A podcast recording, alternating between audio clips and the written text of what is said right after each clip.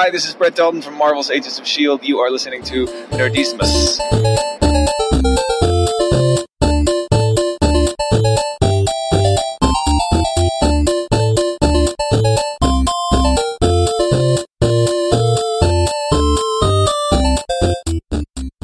Ja, willkommen zu einer neuen Folge Nerdizismus.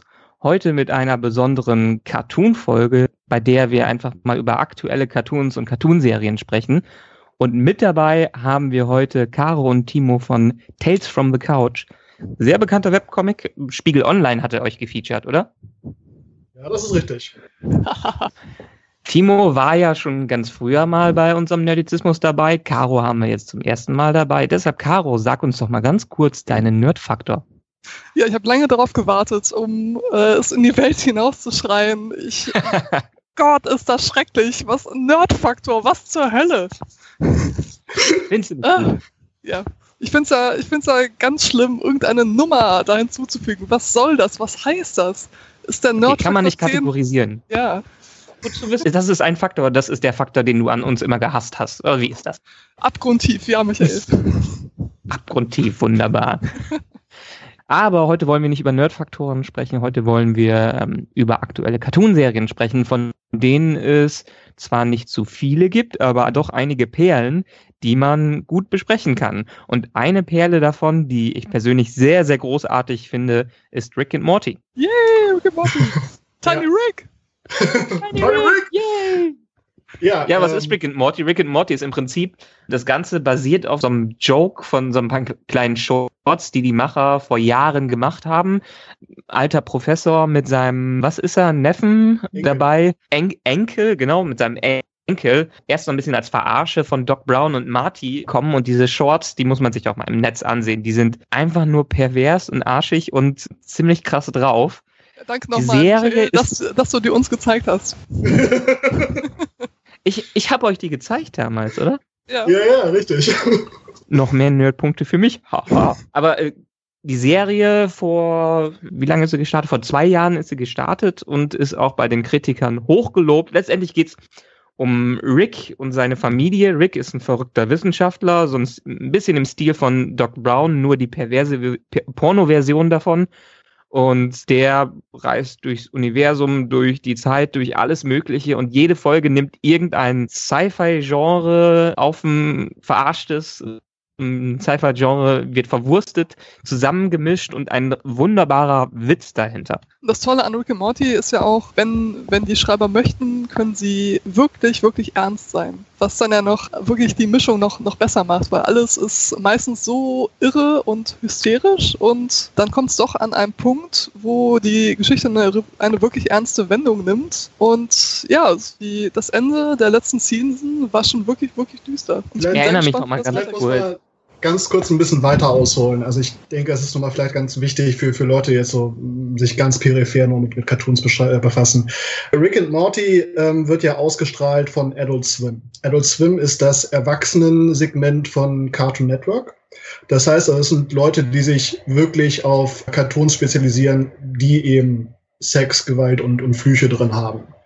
Sex ist vielleicht nicht so extrem, aber ne, abgesehen davon, dass, das, dass Rick ein massiver Alkoholiker ist, so viele Körperflüssigkeiten und, und, Innereien, wie im Laufe der Serie über den Bildschirm gewandert sind, äh, das, das ist nicht zu verachten. da wollte ich vielleicht ja. auch mal kurz ein, einwerfen, dass, dass man das so ein bisschen besser kategorisieren kann. Wir werden im Laufe noch ein bisschen über Serien, die eher auf, auf Kinder zugeschnitten sind, reden.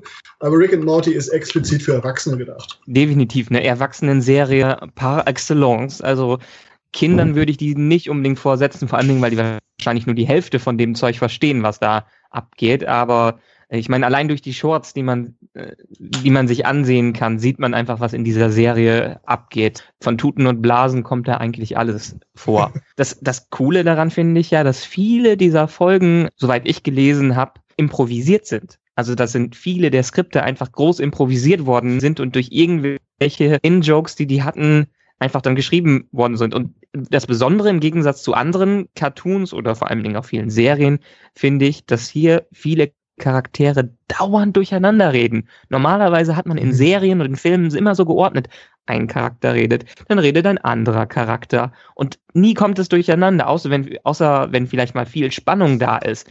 Aber in dieser Serie, die versprechen sich, die reden ineinander rein, die machen Äs und Ös und die reden einfach nur Scheiße. Und das merkt man der Serie einfach an, dass die aus irgendeinem kranken Kopf, aus irgendeiner kranken Konversation entstanden ist. Ja, das, das ist halt besonders faszinierend, wenn man die, die Diskussion zwischen, zwischen Rick und Morty tatsächlich hat, weil die ja vom gleichen Typen gesprochen werden. Teilweise ja, sogar genau. in, in, der gleichen Aufnahme. Und zum Improvisieren, also ich weiß auf jeden Fall die, die beiden, beiden Episoden, wo sie einfach nur Weltraum-TV gucken, ne? wo, wo, wo, Rick so, so einen komischen Receiver anbaut und dann immer Fernsehsendungen aus alternativen Realitäten reinbekommt. Die sind improvisiert auf jeden Fall. Bei anderen, ja, haben sie auch Skripte dahinter. Es, ist, soll jetzt nicht so wirken, als wäre es halt so, so eine komplette, komplett improvisiert. Aber es ist auf jeden Fall eine unglaubliche Kreativität dahinter. Und es ist auf jeden Fall die beste Science-Fiction-Serie seit Futurama. Weil es ist eine Serie, die die Science-Fiction wirklich, wirklich auch ernst nimmt. Klar, du hast, du hast unglaublich viel Humor und, und auch Fäkalhumor darin. Aber es ist eben eine Serie, die, die teilweise richtig, richtig abgefahrene Konzepte hat und die auch wirklich bis zum Ende durchzieht. Also es gibt zum Beispiel eine Episode, wo ihre Zeitlinie gespalten wird. Und das ja, wird, die Splitscreens, großartig. Es wird, genau, es wird, es wird dargestellt in der Serie, dadurch, dass du halt einen Splitscreen hast und auf beiden, äh, auf der Ober- und auf der Unterseite passiert ungefähr das Gleiche, aber eben es sind so kleine Details, dass irgendwie zum Beispiel Morty und, und seine Schwester auf verschiedenen Seiten von Rick stehen. Oder im, im, äh, draußen fliegen halt irgendwie Katzen rum, aber die sind auf beiden Bildschirmen unterschiedlich. Und im Laufe der Episode wird der, wird der Screen ja immer weiter geteilt und auf jedem dieser Screens passiert irgendwas, die Winzigkeit anders, aber es spielt so gut zusammen. Das ist eine, eine unendlich brillante Episode. Ja, oder die Episode mit den Parasiten, die habe ich mir, glaube ich, viermal mittlerweile ja. schon angesehen so super. Also das Konzept dieser Episode ist, dass wie bei jeder Serie hat man einen gewissen Cast in der Serie, der immer wieder auftritt. Hier ist es die Familie von Rick, die auch in jeder Episode so ungefähr auftritt. Aber plötzlich hat man irgendeinen Charakter drin, den man noch nie vorher gesehen hat. Der ist plötzlich auch im Intro drin, was überraschend ist, wo man sich denkt, hä, what the fuck?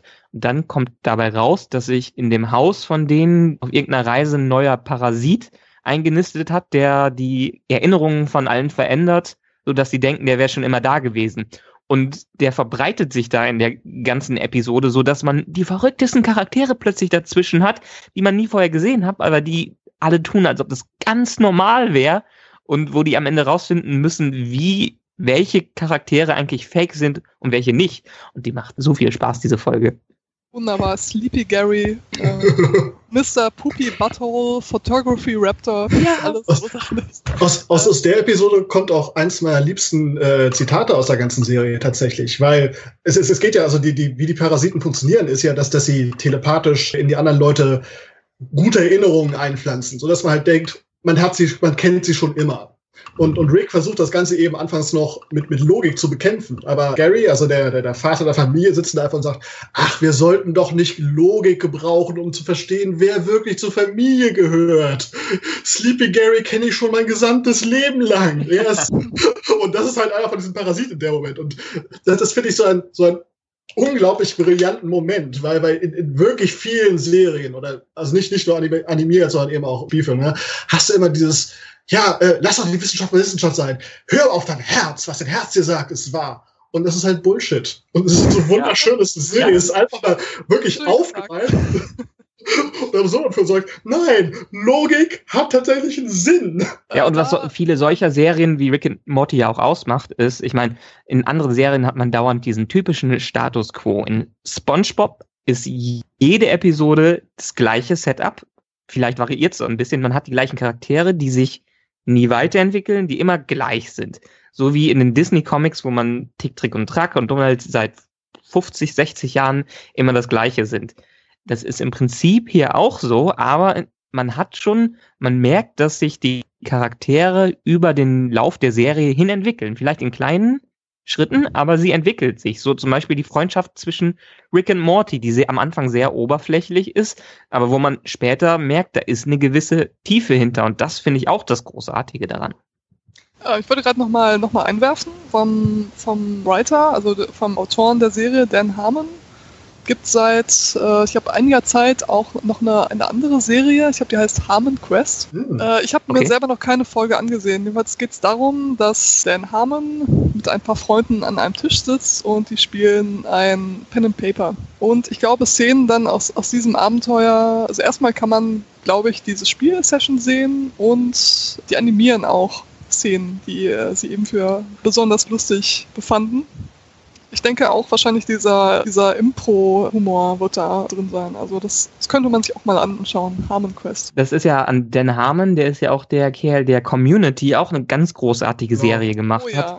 Bis auf die dritte oder vierte Staffel, wo er kurz rausgeschmissen worden ist und danach wiederkam als Produzent und Writer. Da merkt man einfach schon, dass dieser Typ erstens witzig ist, zweitens ein totaler Nerd, der kennt sein, sein Geek-Stuff, der kennt seine Wissenschaft, der kennt seine Serien, der kennt die Formeln, damit er sie berechnen kann. Und bisher habe ich noch nichts Schlechtes von dem Kerl gesehen. Amen. Amen. Genau, aber für alle nochmal da draußen, Rick and Morty, großartige Serie, wenn man sich was in den letzten Jahren anschauen sollte und nur entfernt was mit Cartoons anfangen kann, die Serie anschauen. Was sagt ihr? Absolut. Absolut. Ich habe ein paar Kolleginnen von mir auch mal die Serie empfohlen und am nächsten Tag habe ich einen vorwurfsvollen Blick geerntet. Und ich glaube, das war denen dann doch eine, eine Spur, eine Spur zu eklig. Ja, Ja, okay. kann man es eben nicht recht machen. Es gibt sehr, sehr seltsame Menschen mit einem. Es, okay, ja, ja, das, das, das ist wahr. Man, man braucht so, so, eine, so eine gewisse Toleranzschwelle für, für Ekelhumor. Also es ist jetzt nicht, ich sag mal, es ist nicht South Park-Level, wo du dann irgendwie einen, den, den, den Weihnachtscode in, in der Tasse schwimmen hast oder sonst was. Aber äh, zum Beispiel, meine Freundin war komplett abgestoßen davon, dass das Rick die ganze Zeit am Rülpsen ist. Ich meine, er, er Ja, rülpst in den ja ersten Nein, Episoden immer, ne? Später wird's besser, aber Ja. äh, es ist ja anfangs wirklich so jedes dritte Wort oder sowas. Und, und ja, gut, wenn man, wenn man da rausfliegt, ist die Serie vielleicht nichts für einen. Ich glaube, ein Ratschlag, den wir jetzt nach draußen gehen, geben können, ist, es wird besser. Was das Genau, wird. gibt ihm eine Chance. Genau. Gerade in der zweiten Staffel wird das so groß. Ich finde auch die erste schon extrem stark. Also es, es gibt keine schwache Episode Rick and Morty. Vielleicht die, vielleicht eine in der zweiten Staffel. Aber grundsätzlich ist es eine unglaublich starke Serie und, und ich, ich freue mich wie Bolle, wenn das dieses Jahr wiederkommt. Die soll Ja, äh, kommt- Ende des Jahres es vielleicht. dieses Jahr schon wieder? Stand auf diversen Blogs, dass es vielleicht schon Ende 2016 rauskommt. Ah, okay. Hoffnung stirbt zuletzt. Weil die halten ja auf jeden Fall nicht diesen klassischen Serientonus ein. Die lassen sich ja die kreative Zeit, was ganz gut für die ist. Ja, es ist sehr Ach. gut. Ich meine, die, die, die Staffel ist ja auch noch irgendwie äh, zehn Episoden lang immer und äh, ja. Ach, was ich übrigens dann sehr euch auch, habt ihr diese Live-Episode von denen gesehen? Äh, Die haben nein. rund um die Comic-Con haben die, der Dan Harmon, die Frau, die die Schwester spricht, der, der den Vater spricht und glaube ich noch einen Schreiber, die stehen zu viert vor der Kamera und machen eine komplett improvisierte Episode in den Stimmen. Oh Großartig. Verlinke ich mal am Ende in dieser Episode, kann man sich gut anschauen. Aber jetzt äh, Revue, Rick and Morty, definitiv eine Serie, die man sehr empfehlen kann. Was haben wir noch? Wir haben eine Serie, mit der ich jetzt gerade nicht so viel anfangen kann. Ich habe sie ein paar Mal auf Deutsch gesehen, aber auch von euch beiden hochgelobt wurde, Steven Universe. Ein paar Mal auf Deutsch gesehen. Oh, Michael, Gott. Ja, leider. Also bei Steven Uni- Universe ist es ist, ähm, auf jeden Fall so. Das ist mir nämlich auch so ergangen. Die ersten, die ersten Folgen, da muss man sich durcharbeiten. Das ist wirklich so. Das ist jede Folge das, dasselbe Schema. Steven macht irgendwas Kindisches und wird da irgendwie am Ende rausgeholt von den anderen. Vielleicht erklärst Ja, du das- uns noch mal ganz kurz, worum es bei der Serie geht. Ja, also alles, alles fängt eigentlich verhältnismäßig simpel an. Es gibt ja diese gemütliche kleine Urlaubsstadt, die heißt Beach City. An dieser Stadt gibt es einen riesigen Berg mit einer gigantischen Statue und vor diesem Berg ist eine kleine Hütte.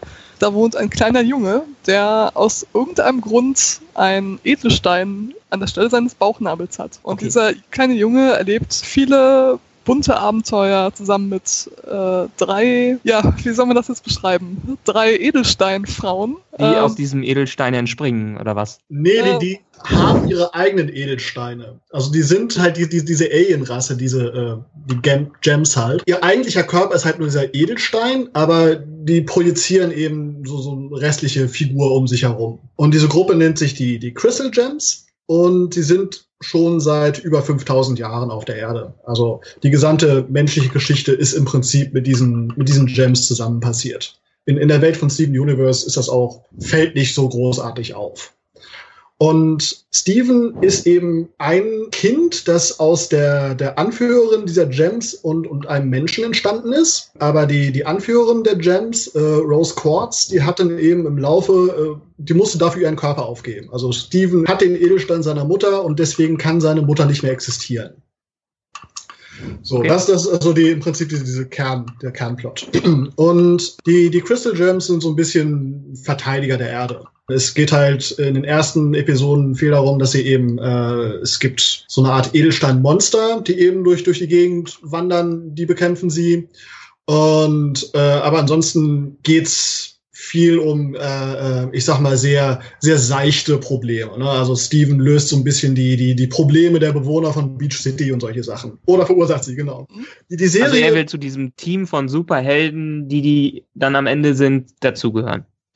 Genau, genau. Und das, das Ding ist eben, dass die Serie sich wirklich sehr viel Zeit nimmt, das aufzubauen. Am Anfang eben hat er noch gar keine Kräfte. Die, die entwickelt er eben im Laufe der, der, der Serie erst. Kommt deswegen nicht auf Missionen mit und, und äh, sie erzählen quasi immer nur, wie, wie großartig war und er ist hier mit seinem, seinem äh, kleinbürgerlichen Problem beschäftigt. Aber äh, im Laufe der Zeit wird er eben immer mehr Teil des Teams und es, es wird eben viel mehr auch ja über über den Zustand der Welt klar und, und wer die Crystal Gems eigentlich wirklich sind und warum sie da sind, wo, wo sie sind. Ich will jetzt nicht zu viel vorwegnehmen, aber der Plot wird doch noch ziemlich episch. Und man muss der, der Serie wirklich eine Zeit äh, geben, bis sie sich richtig entfalten kann. Aber dann hat man eben eine, eine, also meiner Meinung nach die beste Serie, die momentan läuft. Okay. In, in den Händen. Ja, Weil ja. es ist für, für mich auch. Ich hatte, ich, ich habe auch mehrere Anläufe gebraucht, um halt halt dahin zu kommen, wo lang, man langsam ein paar äh, ja, Infos über, über all das bekommt, weil ja, man wird als, als Zuschauer, man bekommt echt nicht, echt nicht viel. Das ist halt so, oh, ist alles, alles ganz nett und, und, und harmlos. Hm, und, Har harmlos ist wirklich so das, das, das Kernwort. Also die, die, ersten, die ersten 15 Episoden oder was sind so unglaublich harmlos. Also ich glaube, so die, die richtig krasse erste, die erste Episode, die so richtig krass ist, ist eigentlich hier Ocean Gam. Das ist was 25 oder sowas. Aber dann wird's wird die Serie langsam, nimmt sie richtig Fahrt auf. Genau, also es äh, entwickelt sich wirklich, wirklich langsam und es ist dann teilweise, ähm, es wird schon wirklich düster und was ich auch ganz besonders toll finde, weswegen es gerade auch derzeit wirklich, ich glaube, meine, meine Lieblings-Cartoon-Serie ist, ist, ähm, man erfährt so viel mehr über alle Charaktere und die machen auch wirklich, wirklich Entwicklungen durch. Also es ist nicht so, mhm. dass okay. jede Folge wieder am, am selben äh, Ausgangspunkt äh, anfängt und ne, man, hat halt, man hat halt diese ganzen Standard-Klischee-Figuren, sondern die, die verändern sich oder man, man lernt mehr äh, eben über sie und das ist ganz, ganz, ganz toll. Ich kann es wirklich nur empfehlen. Die Serie ähm, für mich zieht sich daraus, die Serie macht vor allem die Story aus, des Ganzen. Zum Beispiel bei Rick and Morty habe ich, ist natürlich auch die Story, aber ich finde diesen Witz dahinter einfach großartig und ähm, diese, diese Verwurstung von Sci-Fi äh, Sci und klassischen Story-Elementen. Und mh, mm, der Knackpunkt bei Steven Universe ist jetzt einfach eine gut, gut erzählte Geschichte, oder? Das und die, und die Charaktere, denke ich auch. Es sind unglaublich gut erzählte Charaktere, die, die eben auch wirklich wachsen im Laufe der Geschichte. Und es ist eben auch eine, eine Serie, die, die komplett frei von Zynismus ist. Das ist, denke ich, nochmal wichtig, so, so im Unterschied zu, zu, zu Rick and Morty. Rick and Morty ist witzig und es ist unglaublich zynisch. Und Steven Universe ist überhaupt nicht zynisch, ist, ist trotzdem lustig, aber ist wirklich, ist wirklich angenehm. Weißt du, du wirklich jeden dieser Charaktere ne, würdest du im echten Leben kennenlernen wollen. Es sind echt nette, nette Leute. Und, und bei, bei Rick and Morty, ich, ich würde mit Rick vielleicht was, was trinken wollen, aber, aber nicht zu viel. Nein, darf man definitiv nicht gehen.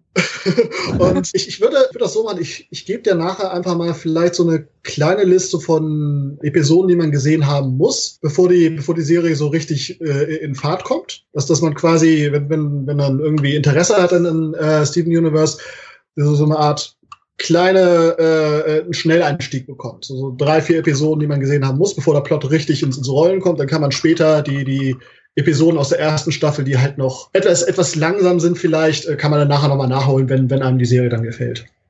Das ist vielleicht keine schlechte Idee generell. Mit diesem Podcast linken wir mal eine Liste von Episoden zu jeder Serie, die wir absolut empfehlen können, die so ein Must-See sind, damit man das ganze, die ganze Essenz einer Serie begreifen kann. Und da haben wir sicherlich bei jeder Serie ein paar Folgen, die ihr da auch empfehlen könnt.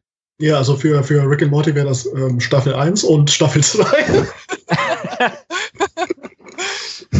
ja, und äh, nochmal, um äh, zurückzugehen, mein größter Kritikpunkt an Steven Universe ist, glaube ich, immer noch, dass eine Folge nur elf Minuten geht. Ja. Yeah. Ach, echt? Ja, leider. Okay. Man, man wünscht sich immer, äh, dass, dass sie einfach die Zeit noch mehr nutzen können, könnten und das nicht alles so komprimiert wäre, was dann auch in, in einigen Sonderepisoden passiert ist, wie zum Beispiel der, der Hundertsten oder so. Da gab es irgendwie so irgendwie drei oder vier Folgen am, am Stück, die dann auch zusammen ausgestrahlt wurden, aber eine Folge also, dauert aber leider es gibt nur. So Mehrteiler. Es gibt ein paar Mehrteiler, ja. Es gibt, äh, aber sonst sind es halt wirklich so elf Minuten Episoden. Ich frage mich halt, ob das daher kommt, dass es so, so ein bisschen die, die, das Erbe von Adventure Time ist. Äh, die, die Schafferin von Steven Universe, wie heißt die? Rebecca Sugar, Sugar? Ich weiß aber nicht genau, wie man das ausspricht. Die hat ja ursprünglich bei Adventure Time angefangen und tatsächlich finden, finden sich viele Themen aus Adventure Time so im Prinzip wieder. Dass man halt also so, so einen eher, eher einfachen Cartoon-Stil hat und, und eine äh, oberflächlich einfache Geschichte, die eben nach hinten raus unglaublich viel Tiefe bekommt. Und eben auch dieses 11-Minuten-Format. Vielleicht liegt es aber auch daran, dass das beides auf Cartoon Network kommt. Bin mir nicht ganz sicher. Ja, ist vermutlich ein, ein Standard bei denen im Moment. Ja, ich meine, so alte Serie, ältere Serien wie SpongeBob, die haben das ja beispielsweise auch. SpongeBob hat ja auch viele kurze Episoden. Hm, das ist wahr, ja. Ist das denn auch so wie bei SpongeBob, dass dann so eine Staffel aus 40 Episoden besteht oder hat man kein klassisches Staffelformat dabei? Das ist, glaube ich, mhm. ziemlich, ziemlich unterschiedlich. Ich glaube, die, ähm, die erste Staffel, die hatte noch die meisten Folgen. Ich glaube, das sind so ungefähr 50. Mhm. Die zweite Staffel hatte dann bereits weniger. Ich meine, das wäre dann irgendwie so um, um die 30 Folgen. Und ja, das ist leider so ein, leider so ein Ab äh, Abwärtstrend, was mich sehr beunruhigt, muss ich sagen ist auch so ein bisschen, dass momentan in, in Cartoons irgendwie, ich weiß nicht, die Leute, die die, die, die Zeitpläne machen, sind, glaube ich, alle besoffen. ich ich habe keine bessere Erklärung, die sind alle besoffen. Steven Universe hatte jetzt Anfang des Jahres, glaube ich, ein paar Steven Bombs, das halt also äh, fünf Episoden pro Woche ausgestrahlt wurden. Für eine Woche und dann kam der Rest des Monats mhm. nicht. Und dann kam irgendwie eine vier Monats Pause oder sowas. Und wir sind jetzt gerade am Ende von, von der die Fans haben es die Steve Nuke genannt, weil halt äh, vier, äh, quasi die gesamte dritte Staffel innerhalb von einem Monat durchgeprügelt wurde. Ich, ich verstehe ich versteh dieses Schedule nicht. Ich habe keine Ahnung, warum die Leute nicht einfach ja, wir, wir, haben hier, wir haben hier eine ganze Staffel, das soll aber jede, jede Woche eine Episode rausmachen oder zwei.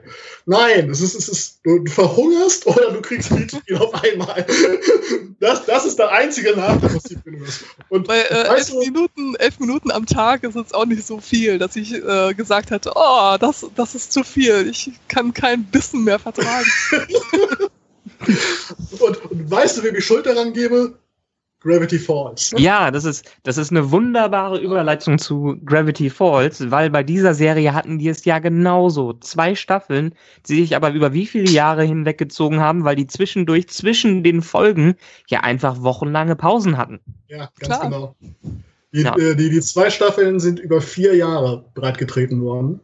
Ja. Und ähm, halt wirklich mit ich glaube, der, der, der letzte Hayatos, der war ja hier äh, nach der, der Mitte, nach der Mitte der, der zweiten Staffel, der war so brutal, weil die, die, das, die letzte Szene aus, aus, aus Gravity Falls ist ein, äh, aus, aus der Episode war ein unglaublicher Cliffhanger der, der Millionen von Fantheorien bestätigt hat und, und dann, dann kommt erstmal vier Monate lang nichts und so. Ah! Was, was vielleicht auch den Erfolg des, äh, der Serie ein klein bisschen ausmacht. Aber letztendlich, was, was ist Gravity, Gravity Falls? Gravity Falls ist eine Disney-Serie erstmal.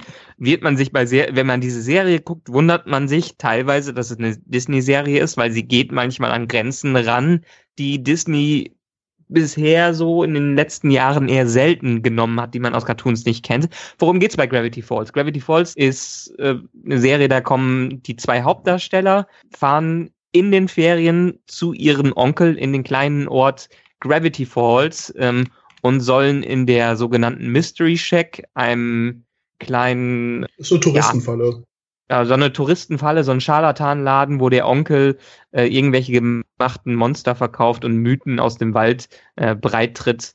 wo sich es aber dann später herausstellt, auch in der ersten Episode, dass an diesen Mythen so manches vielleicht doch etwas wahrer ist, weil es passieren sehr seltsame Dinge in Gravity Falls. Und jede Episode beschäftigt sich mit einem neuen Phänomen, was in dieser Gegend da alles passiert und was für Gründe das hat, dass da irgendwas passiert. Und letztendlich, ich weiß nicht, ob man so viel verraten darf von der Serie, weil es macht viel, einen großen Reiz an dieser Serie macht ja wirklich dieses Mystery-Element aus, mhm. dass man von Anfang an immer miträt und sehen will, was als nächstes kommt. Ja, also ich denke, das ist, das ist erstmal ein äh, Thema, der quasi für alle Serien, die, die wir heute äh, besprechen, wichtig ist. Es, es gibt es gibt quasi diese, diese, diese Serien, die nur mit dem Status quo operieren, wie, wie zum Beispiel SpongeBob oder in gewisser Weise auch Simpsons. Ne? Am Ende der Episode ne, hat, hat Homer vielleicht 50 Jobs gehabt, aber es ist, hat kaum Auswirkungen auf die nächste Episode. Ähm, die, die werden weniger. Außer, dass er einfach äh, Staffel pro Staffel seit 28 Jahren dümmer wird. Okay, gut. Lass mich Simpsons ausklammern. Aber ne, wirklich, wirklich SpongeBob ist so das Paradebeispiel, weil wir, oder, oder die alten Looney Tunes oder quasi nahezu alles, was in, in, den, in den 90ern im, im Fernsehen gelaufen ist. Am Ende der Episode bist du zurück zum, zum Status quo gekommen. Und äh, moderne Cartoons machen das eben, dass du einen, einen Metaplot hast oder halt eine, einen großen Handlungsbogen, der eben über die, die ganze Staffel geht oder, oder eben sich über, über mehrere Staffeln erstreckt.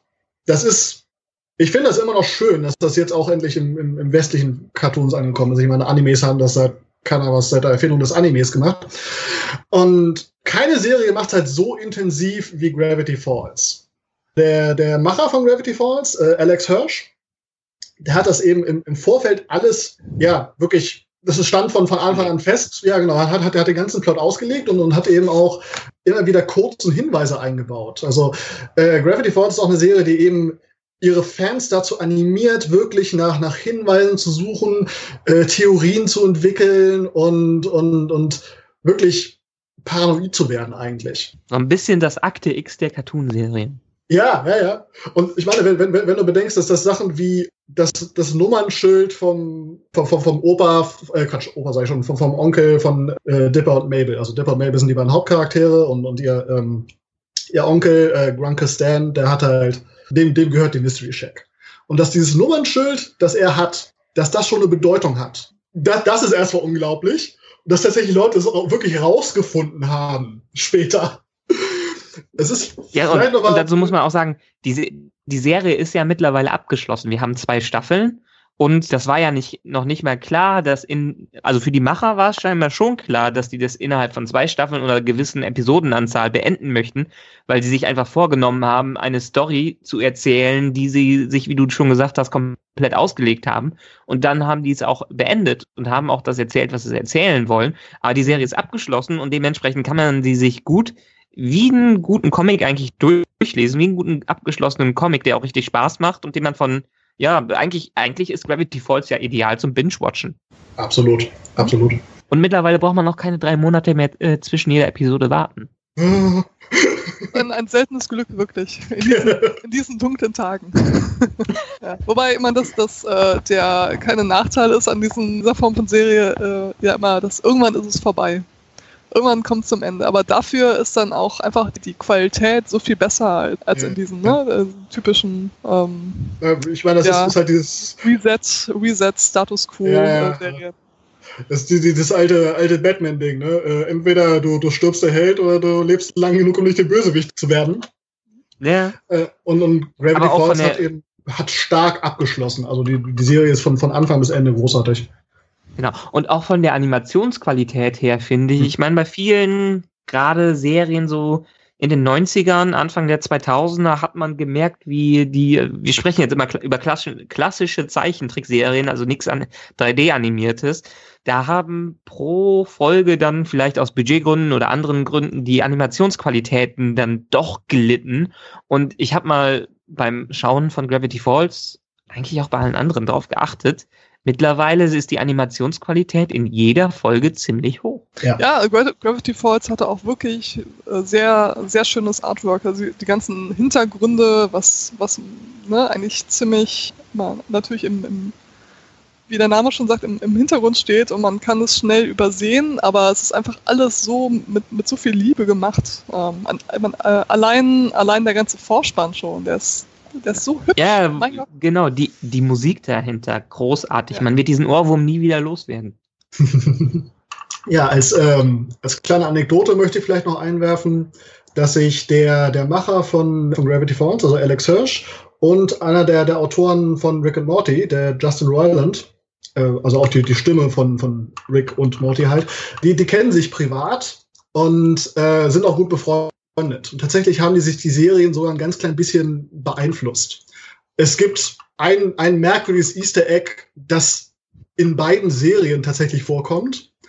Der Justin Roiland hat auch, hat auch eine Gaststimme in, in Gravity Falls.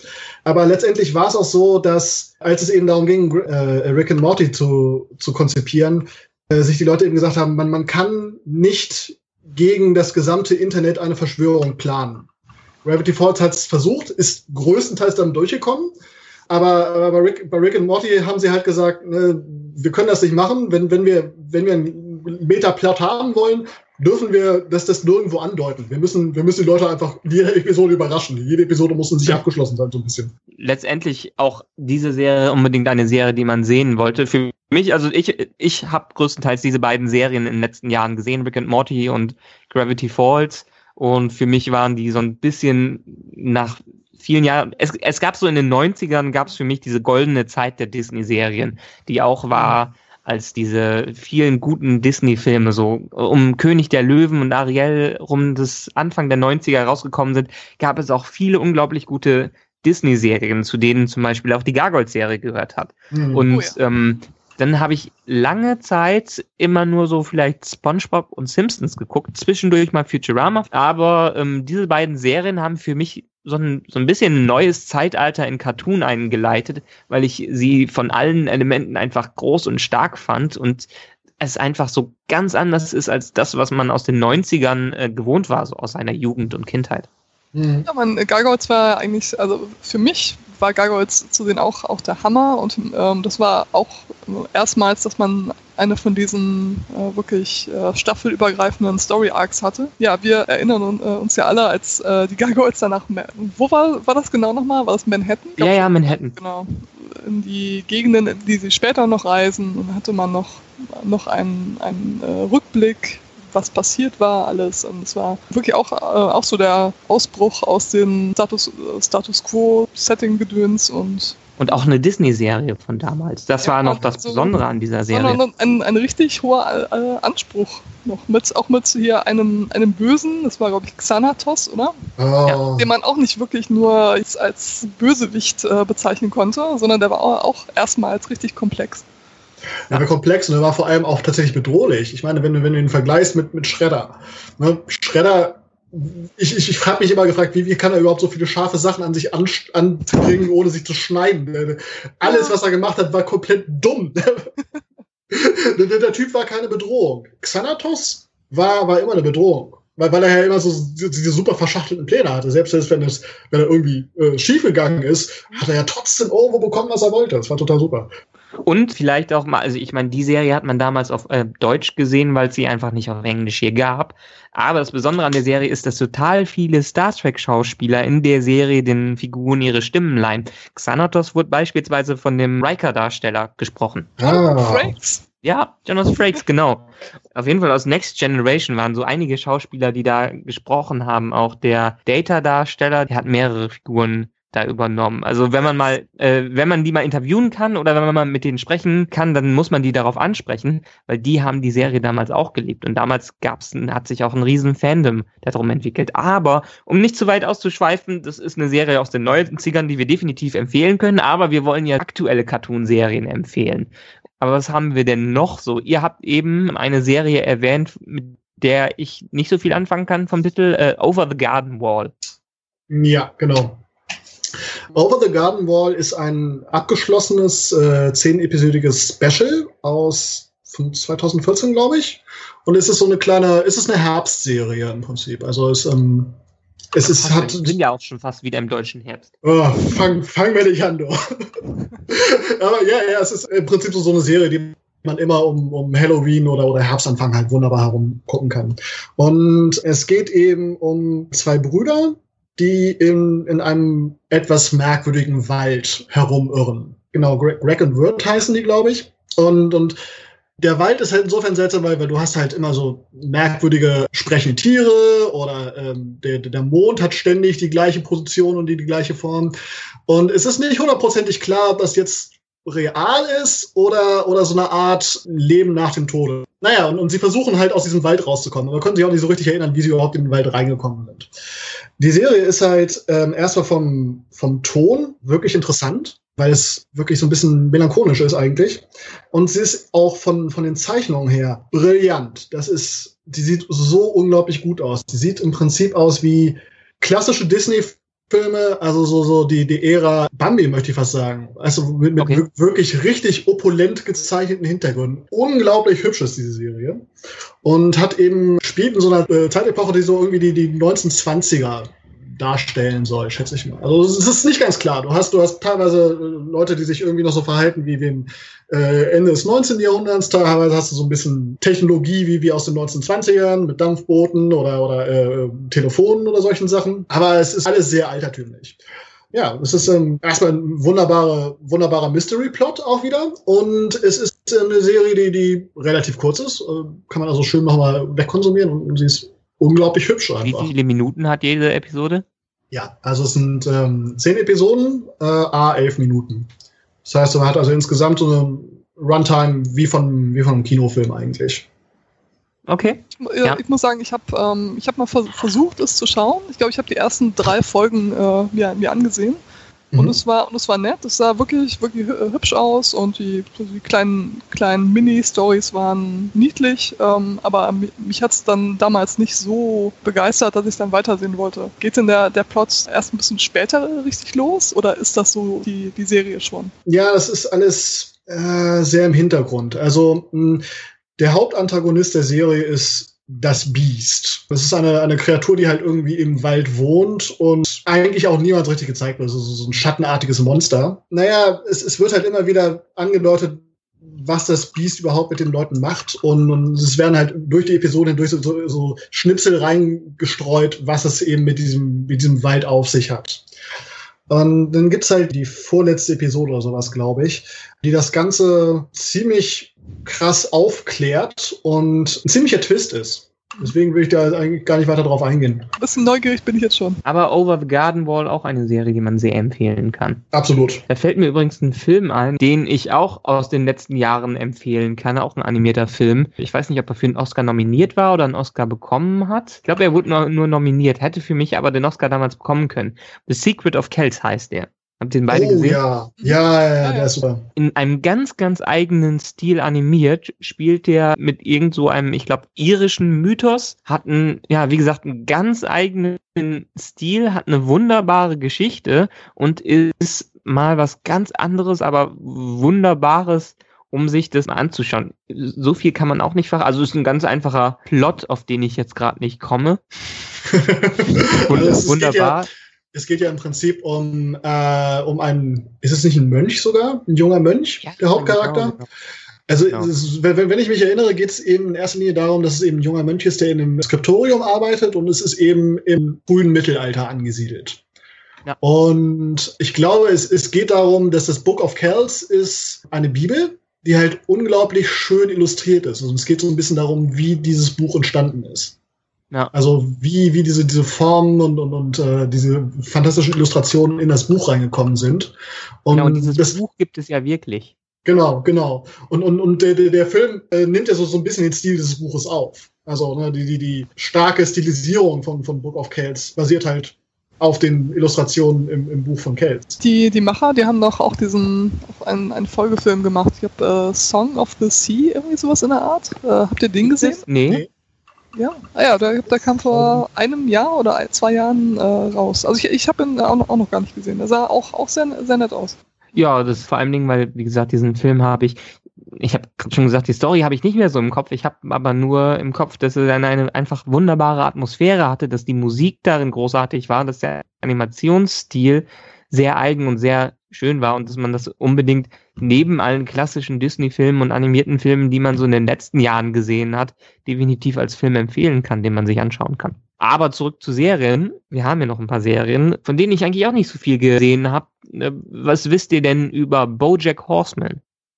Äh, Bojack Horseman ist eine echt sehr ernste, äh, ernste Serie, äh, überraschend ernst, wenn man angesichts der, der Tatsache, dass viele Charaktere darin eigentlich Tiere sind, halt in, in menschlicher Gestalt. Also Bojack Horseman zum Beispiel ist ein abgehalfterter äh, Schauspieler, hat einen, einen, Pferdekopf, wie man sich äh, denken kann, hm. und er spielte in, ich glaube, es war in, entweder in den 80ern oder in den 90ern in, in deren Welt, in so einer typischen Comedy-Familiensendung hieß äh, Horsin' Around. dem er einfach, keine Ahnung, es war so ein Standard, sowas wie Full House. Nur mit einem Mann mit Pferdekopf. Ja, und es geht einfach darum, dass der als leicht ein äh, Alkoholiker, der in, in, Hollywood abhängt und nochmal auf, auf große Schauspielerrollen hofft. Darum, äh, darum geht's. Es ist, also wird, wird gesprochen von Will Arnett. Also ist alles ziemlich zynisch vom, vom Witz her. Ich fand's ziemlich, ziemlich lustig aber es sind auch wirklich bedrückende Themen dabei, wie Depressionen zum Beispiel. Oder es gibt nicht viele Happy Ends in, in, in dieser Serie. Ja, ich habe irgendwann mal reingeschaut für, ich glaube, die läuft auch, ist eine Net Netflix-exklusive mhm, Serie, ne? genau. ne? Genau. Ich habe mal reingeschaut, aber irgendwie hat es mich nicht ganz, vor allem wegen diesem, ich bin nicht so ein Fan von diesem äh, Grafikstil, der, der dahinter ich bin ist. Auch kein groß, ich bin auch kein großer Fan, weil das ist, ja, es war auch so eine Hürde eher, so dass ich das auch lange, lange Zeit nicht, an, nicht angesehen habe. Also nur, wenn man sich drauf einlässt, die ganzen Figuren sind wirklich, äh, wirklich gut, aber es ist jetzt auch nicht, nicht so die, die gute Laune-Serie. Okay. Timo, hast du was davon gesehen?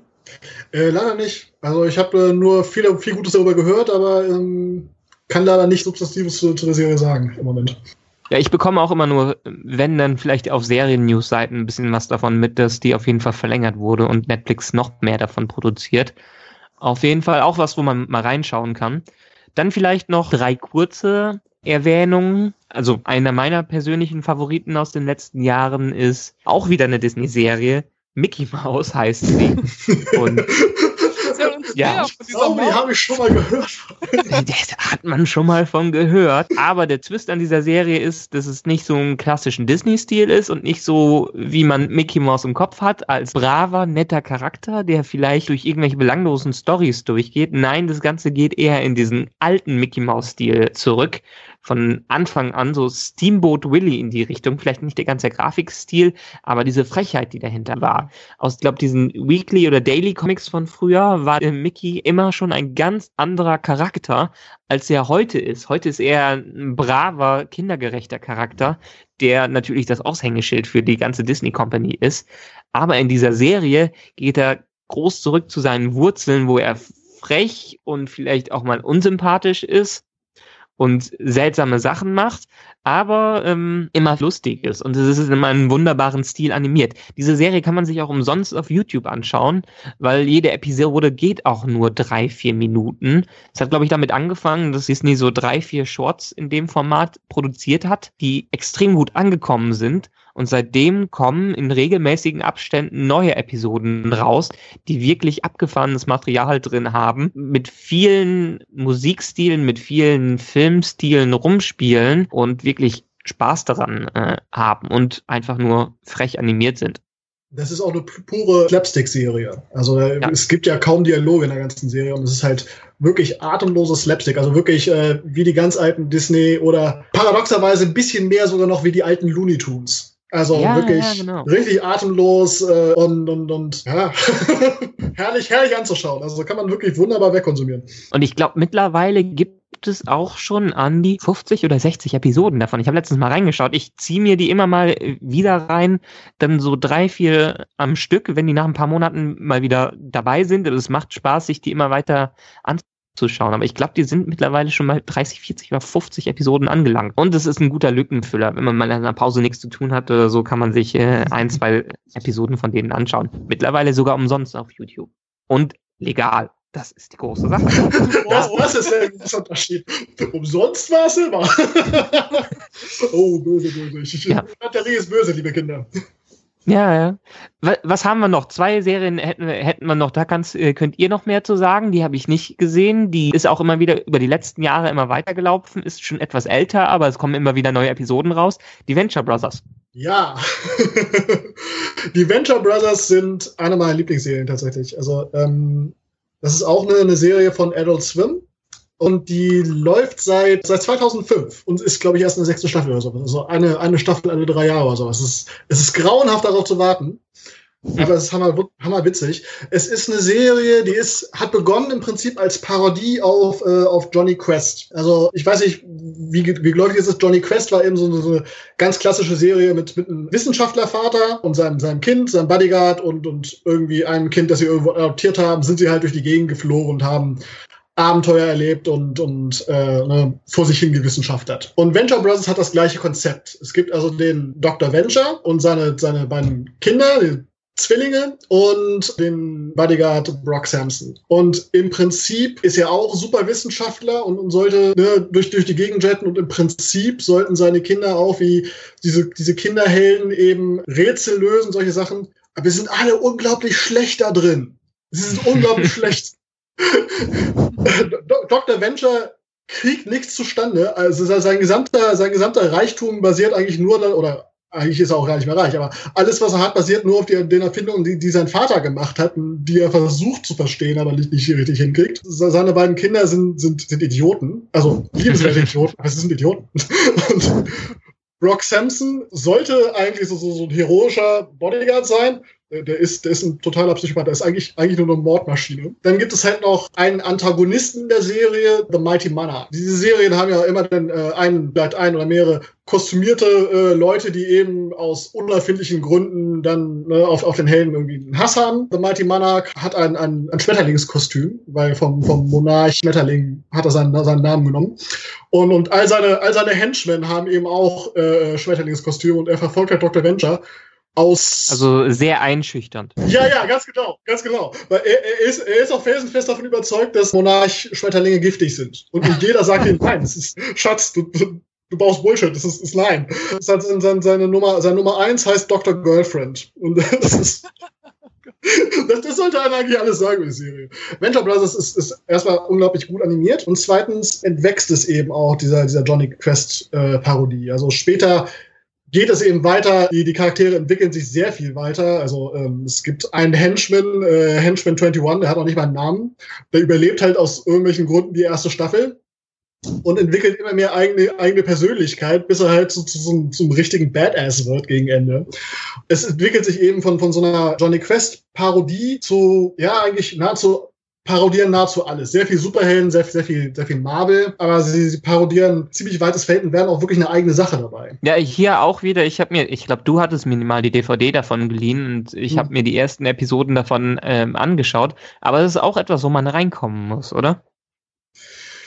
Also, kommt drauf an. Für mich, ich bin, ich fand sofort geil. Vielleicht, vielleicht. Ich meine, letztendlich ist alles Geschmackssache. Vielleicht kommt auch irgendjemand und, und, und schaut sich an, was wir hier vorschlagen und sagt heute, was, alles furchtbar. Äh, ja. Solange das Hausbank noch produziert wird, gucke ich Hausbank oder was weiß ich was. Das ist absolut möglich. Ne? Es ist, das, ist, das ist der Trick. Es gibt, es gibt keine Sachen, die man mag und Sachen, die man nicht mag, aber es gibt keinen objektiven Geschmack. Ich persönlich ja. kann diese Serie empfehlen, weil, weil sie eben äh, fantastische Charaktere hat, unglaublich witzig ist äh, ziemlich zynisch und, und, sich, und sich sehr viel weiterentwickelt und fantastisch animiert ist. Und sie das läuft ja immer noch. Die lassen sich ja auch zwischen den Staffeln immer Zeit. Und ich sehe sie ja. immer wieder auf den TV-Seiten, wenn eine neue Staffel rauskommt, freuen sich alle riesig darüber, dass wieder was Neues davon rauskommt. Ich glaube, ich wurde, ich wurde damals auch von Timo mal überzeugt. Ich möchte jetzt nicht sagen gezwungen, ein paar Folgen zu sehen. die Waffen war nicht okay? Ich, ich, ich, fand die damals auch nett, äh, aber ich habe dann auch niemals weitergesehen. Aber nach deiner Beschreibung vorhin äh, habe ich gerade wirklich Lust bekommen, das, das mal wieder zu sehen. Puster, so eine gute Serie. Ja, und am Schluss noch eine Serie, die eher wieder dieses Episodenhaftige hat und eine Serie ist, die Status Quo von Anfang bis Ende in jeder Ep äh, Episode wiederholt, aber es einen anderen Twist hat. Also The Amazing World of Gumball, die fantastische Welt von Gumball. Hier auch wieder, man kann sich besser auf Englisch anschauen. Ich glaube, wir empfehlen wirklich auch für jede Serie aktuell, dass man sich die besser auf Englisch anschauen kann, auch bei den Cartoon-Serien, oder? Ja, ja also ich habe paar, paar deutsche Übersetzungen gesehen von Gravity Falls und Adventure Time. Das, uh, da zieht sich mir alles zusammen drin. Ich, ich weiß nicht. Ich, ich, ich möchte jetzt hier nicht auf, auf, auf alle deutschen Synchronsprecher pinkeln, aber äh, irgendwie, irgendwie. Nur, nur Timo, nur zu. Es, es, gibt schon, es gab schon früher bessere Synchronsprecher. Irgendwie die alten Disney-Serien meiner Meinung nach hatten deutlich höhere Qualität an Synchronsprechern, als wir sie jetzt haben. Fühlt sich's an, als kommt in jeder Serie immer der gleiche Sprecher vor. Es ist ja auch der gleiche. Aber es ist ja auch so, dass für die Originalsprecher werden da wirklich Leute äh, ausgesucht und es kommen auch noch immer, immer neue her.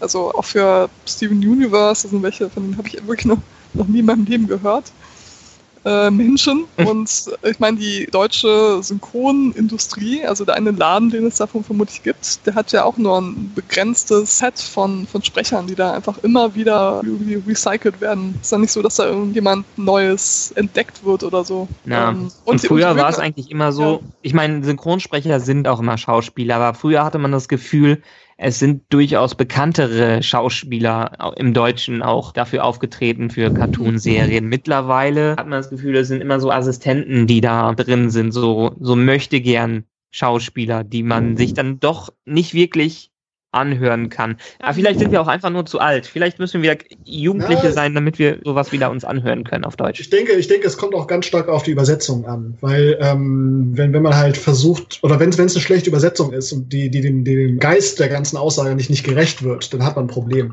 Mir ist es halt pos also positiv fällt mir das bei SpongeBob und bei Kim Possible ist mir das damals aufgefallen, weil das eben Serien waren, die die gut übersetzt werden, weil, weil du halt nicht die Wortwitze eins zu eins übersetzt, sondern eben wirklich einen eigenen Witz an der Stelle einbaust, der dann auch ja. nur im Deutschen funktioniert.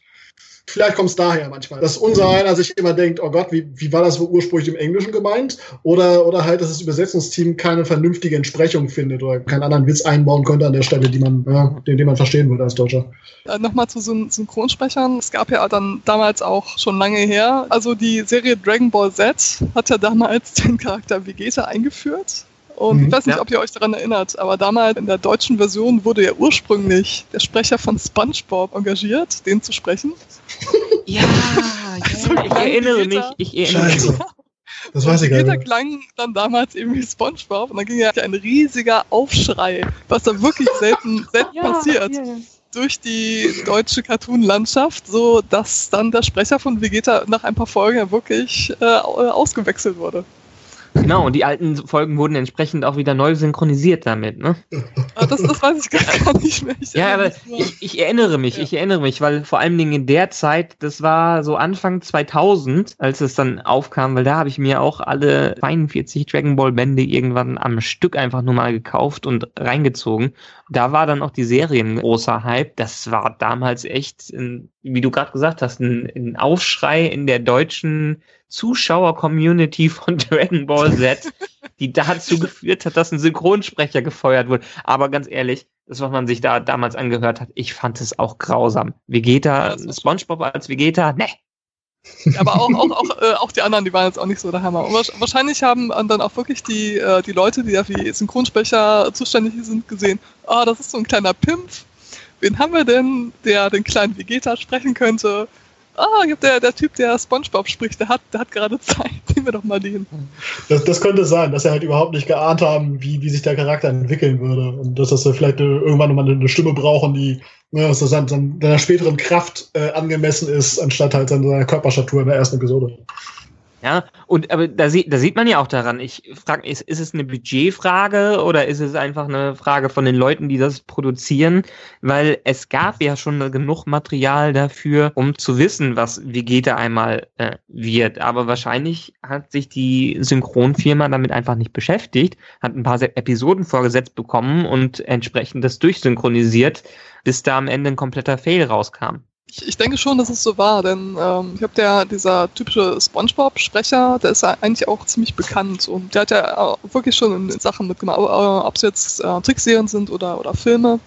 Und ja. gehe auch davon aus, dass der vermutlich einer der der teureren ist, weil mhm. er eben relativ bekannt ist und ja, denke mal, das war einfach so eine kolossale Fehleinschätzung. Gut, aber letztendlich, wir empfehlen sowieso alles immer wieder im Original zu schauen, haben wir eben gesagt. Und ganz kurz nochmal zurück ich hatte angefangen und dann sind wir abgeschweift. Genau, ja. The Amazing World of Gumball. Eine ganz grandiose Serie, die man sich immer wieder zwischendurch reinziehen kann und wo man eigentlich, also im Ge- Gegensatz zu vielen Serien, über die wir gerade gesprochen haben, braucht man keine Episode, um lange da reinzukommen. Das ist das Setup von der Geschichte ist nicht besonders. Wir haben eine Kleinstadt, in der eine Familie ist, in der ein kleiner Junge zur Schule geht und interagiert mit seinen Mitschülern und mit der Familie. Der Twist daran ist, dass es alles verschiedene Viecher sind. Zum Beispiel Gumball ist ein kleiner blauer Kater. Sein Vater ist ein fettes Kaninchen, fettes rosa Kaninchen. Seine Mutter ist auch noch wieder was anderes. Der hat einen besten Freund, der ein kleiner Goldfisch ist. In der Schule laufen als Mitschüler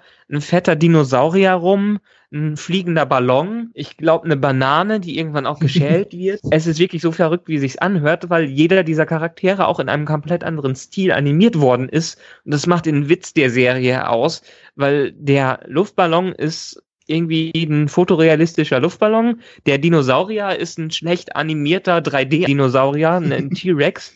Äh, viele andere sind als klassische 2D-Zeichentrick gemalt. Da gibt's auch die, die eine Person, die im Prinzip eigentlich nur Augen auf so einem Kinn aufgemalt sind. Also ein tatsächliches, echtes menschliches Kinn, nur auf dem Kopf.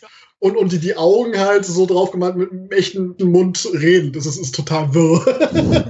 Aber das macht den ganzen Reiz der Serie aus, weil es einfach, ich, ich, ich finde es einfach großartig. Das ist, macht viel Spaß und auch hier ist es wieder wichtig, das im Englischen zu gucken, weil da ist einfach so viel Witz hinter und die spielen auch einfach mit den Figuren. Wie gesagt, diesen, diesen Ballon, der platzt auch manchmal. Ähm, Klar. die Banane wird geschält oder zerquetscht. Man hat eine Kartoffel da, die wirklich eine Kartoffel ist mit Augen drauf gepinnt oder so, mit ein bisschen Strichärmchen an der Seite. Und man sieht auch, äh, dass die auf dem Feld leben und sich nachts eingraben und sowas. Das, Michael, das, klingt- Also, das klingt nicht nach einer Serie, sondern nach etwas, was du geträumt hast. es könnte in der. Tat ein, ein wirrer Traum sein. Nein, so verrückte Sachen träume ich einfach nicht. Auch wenn man hier die Gelegenheit dazu hat, glaube im Deutschen läuft es nur im Pay-TV. Ich weiß nicht, ob es auch irgendwie im Disney Channel oder sowas läuft.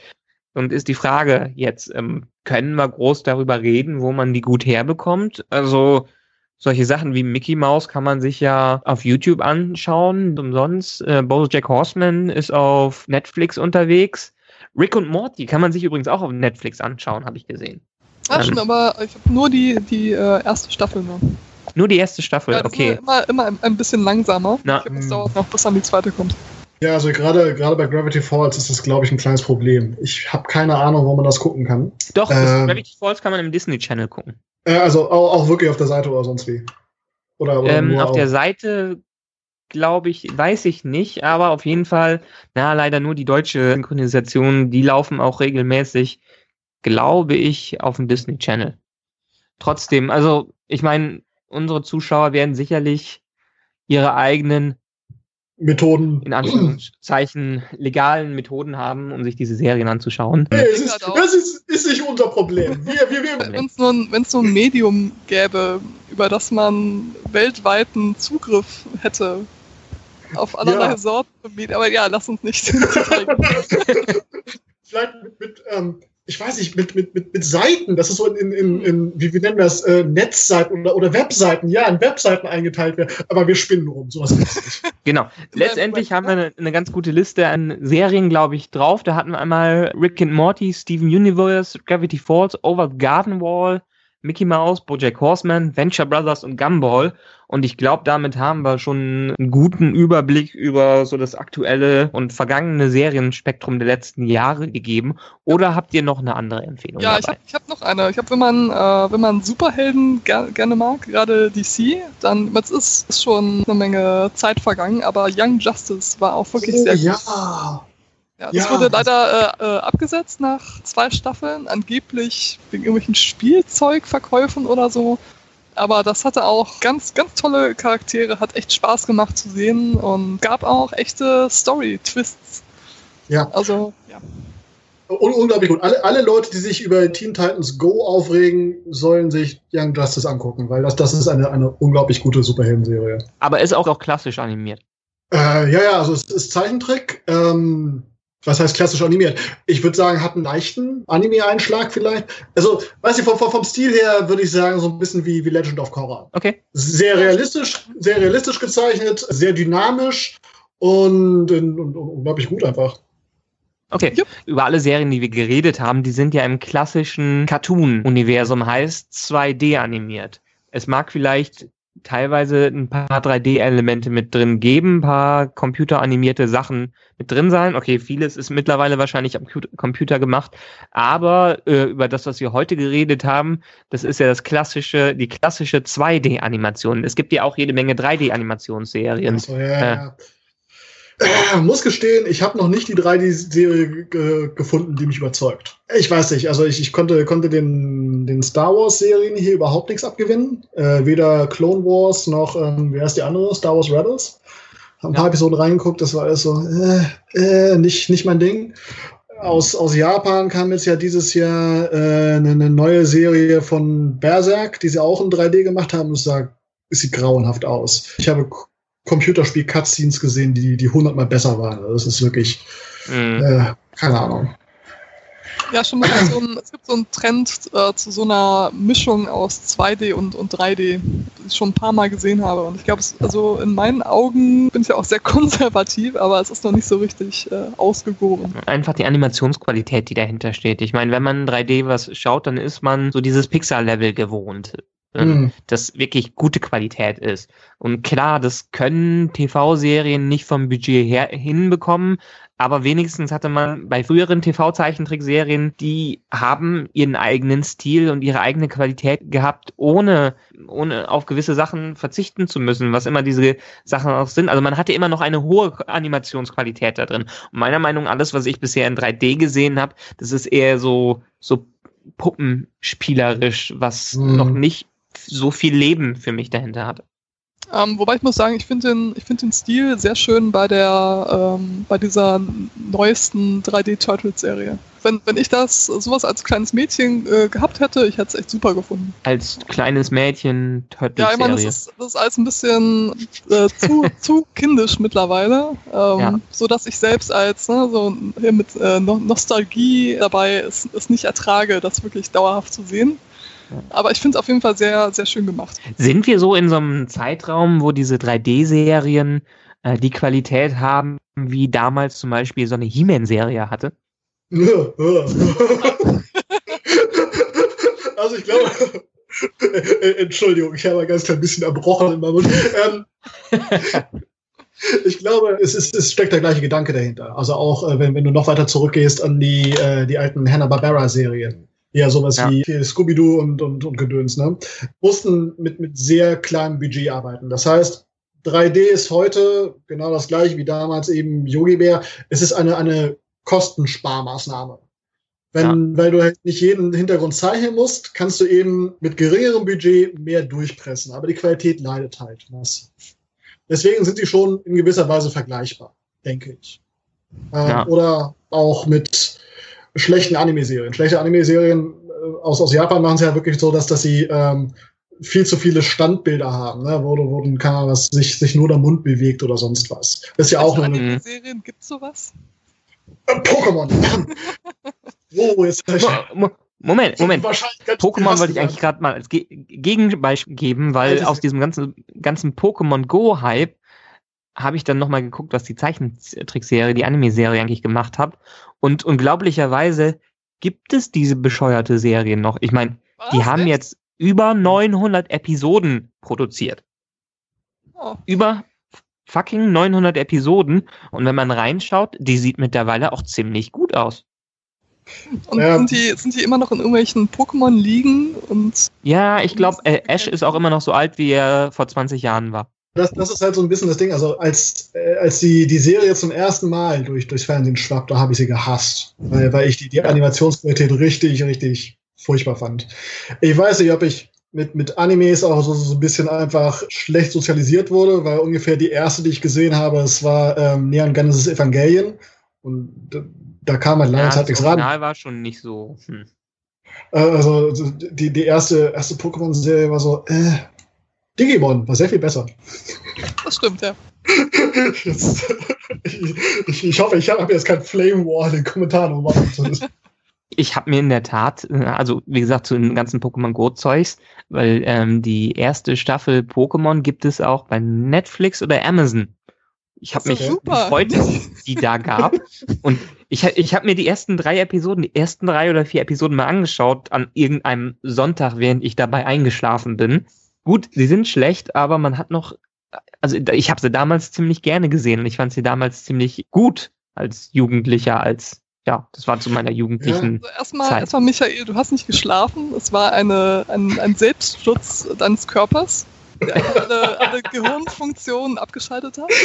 Und äh, dazu muss ich sagen, ich fand's, ich fand's damals auch toll. Also äh, meine Schwester und ich, wir, wir, wir haben das Gameboy-Spiel gerne gespielt und wir waren damals auch total begeistert, als dann erstmal als die, diese Serie auf RTL 2 lief. Aber wie gesagt, es, es gibt diese Serie immer noch. Neu, über 900 verdammte Episoden gibt's davon. Ja. Wow. Das, das, ist, das ist mehr Episoden als, als hier One Piece äh, Kapitel hat, glaube ich, oder? Und, und One Piece ist schon der längste. Auch immer noch? One Piece ist der längste Manga aller Zeiten. Hat äh, Dragon Ball überholt. Krass. Äh, ja, okay, Dragon Ball ist ja mittlerweile auch von mehreren Serien überholt worden, äh, glaube ich. Obwohl, Dragon Ball, auch für alle ehemaligen Dragon Ball-Fans, Dragon Ball läuft ja wieder. Es wurde ja fortgeführt, auch unter der Autorenschaft von Akira Toriyama, dem Originalautor, haben sie in seit anderthalb Jahren in Japan die neue Dragon Ball-Serie Dragon Ball Super, die an Dragon Mhm. Ball Z anschließt. Und auch als Manga gibt es die Serie weiter, die am letzten Band Nummer 42 anschließt und wo aktuell auch jeden Monat ein neues Kapitel in Japan rauskommt. Und ähm, ich als alter Dragon Ball Manga-Fan kann die super empfehlen, weil die ist im gleichen Stil gezeichnet, zwar nicht mehr von Akira Toriyama selber, aber der hat einen Zeichner, der genauso in seinem Stil, äh, Stil weiterzeichnet.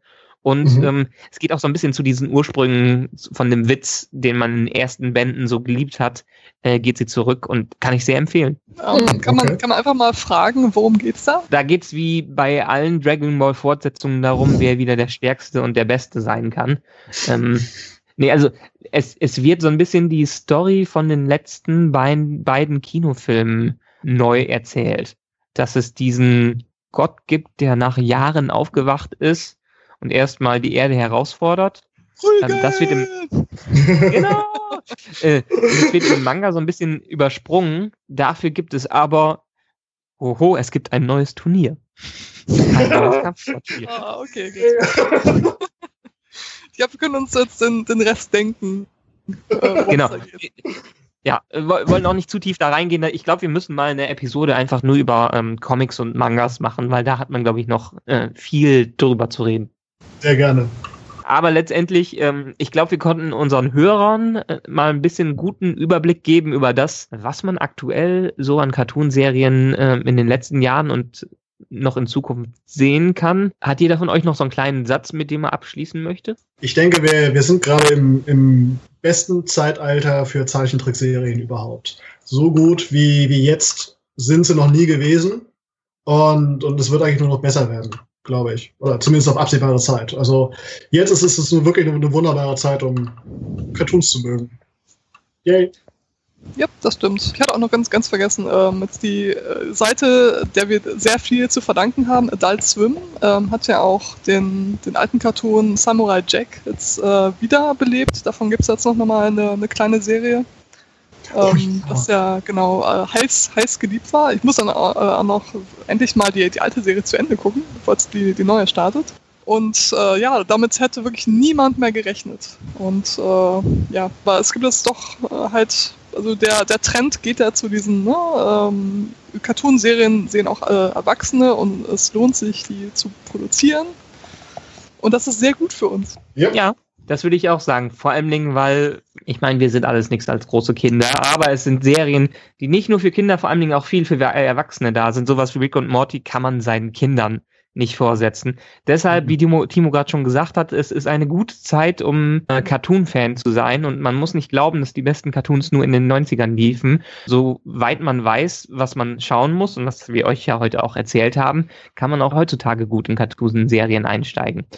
Ja, und das war, denke ich mal, ein passendes Schlusswort. Ich bedanke mich bei unseren beiden Tales from the Couch Gästen, die ich beide wieder aus alter Freundschaft sehr genossen habe.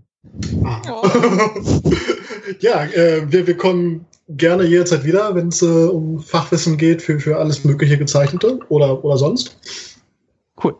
Dann machen wir mal demnächst ein Special für Mangas, Comics und vielleicht auch noch Zeichentrickfilme, wenn ihr dabei seid. Ja, natürlich. Comics. Absolut. Wunderbar. Und wie immer am Ende unserer Folge, wenn sie euch gefallen hat, dann liked sie, shared sie, kommentiert sie fleißig. Wir sind gespannt auf eure Meinung zu diesen ganzen Cartoonserien, die wir heute besprochen haben. Und besucht natürlich auch unsere Freunde von Tales from the Couch auf ihrer Facebook-Seite oder auf ihrer Internetseite tales-from-the-couch.de. Und dann hören wir uns einfach beim nächsten Mal. Tschö. Ciao. Tschüss.